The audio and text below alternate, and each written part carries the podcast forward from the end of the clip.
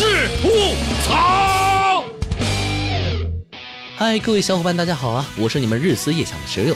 经历了短暂的分别，为了让大家不要再因为想我们而终日以泪洗面，我们的花式吐槽又回来了。哎，不过话说，我们这也算久别重逢了。我们伟大的后期大魔王是不是应该给我一个王者归来的背景音乐呢？片头那是什么？括弧笑。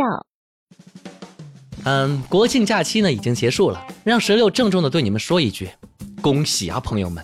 恭喜你们已经成功的过完了二零一八年所有的法定节假日了。伴随着国庆的结束，一条微博“我下半生还要继续工作”悄咪咪登上了热搜。一开始呢，我还以为是沙雕网友在抒发对假期的不舍，点开后才发现这条微博是对本年度中国锦鲤的回应啊！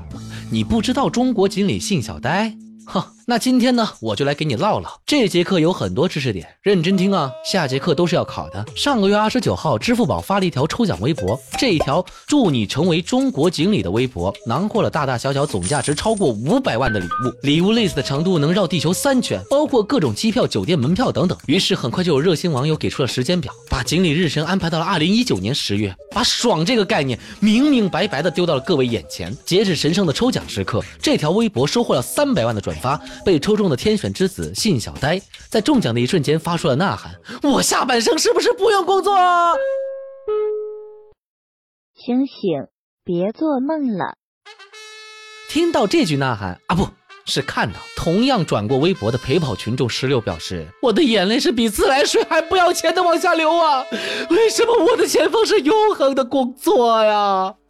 冷静下来后，我仔细分析了一下这次的中国行礼活动，全世界除了看戏的我们都赚了。你先听我给你列组数据哈。支付宝这条微博不到六个小时转发量破一百万，周累计转发破三百万，成为企业营销史上最快达成百万级别转发量的冠军得主，以及迄今为止总转发量最高的企业传播新案例。你以为这就是全部了吗？当然不是。支付宝官方微博关注数仅在十一期间涨了一千多万，八小时一百四十万的人数参与，十八小时二百八十万的转发，超高的热度话题讨论。信小呆的微博粉丝数也是眨眼到了二十六点四万啊！对不起，我又过去看了一眼，人粉丝数已经快百万了。我操，在这个流量横行的时代，这都是钱呐，是钱呐，朋友们。在这一场营销中，锦鲤带来的话题热度、品牌曝光都是无可估量的。你看看啊，支付宝锦鲤坚定了大家继续刷微博的信念，只要坚持，就有可能一夜暴富嘛。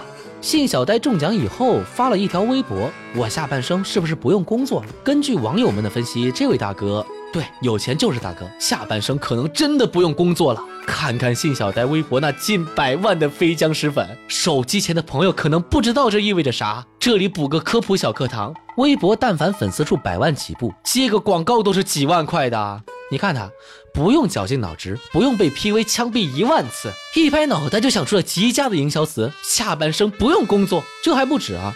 根据支付宝工作人员的透露，由于锦鲤在全球都火了，海外商家都知道了，都愿意给他加码礼物。也就是说，信小呆以后不管走到世界的哪个角落，只要打开支付宝扫一扫，都能免单。你以为抽完奖就结束了？呵呵呵，不，这才是开始。此处省略 n 个字。我 我我我已经羡慕嫉妒到说不出话来了。我十六真的不想瞒着大家了。我发现呢，我有预知未来的能力。我早几天就预料到了，那个支付宝锦鲤不是我。你看，一开奖果真不是我，我就知道我不是什么中国锦鲤，我只不过是一条中国咸鱼罢了。但话说回来，除了羡慕嫉妒恨，从支付宝锦鲤事件中，我们还学到点啥呢？学到天上掉馅儿饼这事儿原来是真的。所以呀，就算这次没当成锦鲤，也别灰心嘛，反正下次还是不会中的。人还是得有希望，就算当咸鱼，也要当最咸的那条。哎呀，石榴要去纠结是转发杨超越呢，还是转发信小呆了。我们下期见。嗯，我要是变了锦鲤了，嗯，咱下期就不见了哈。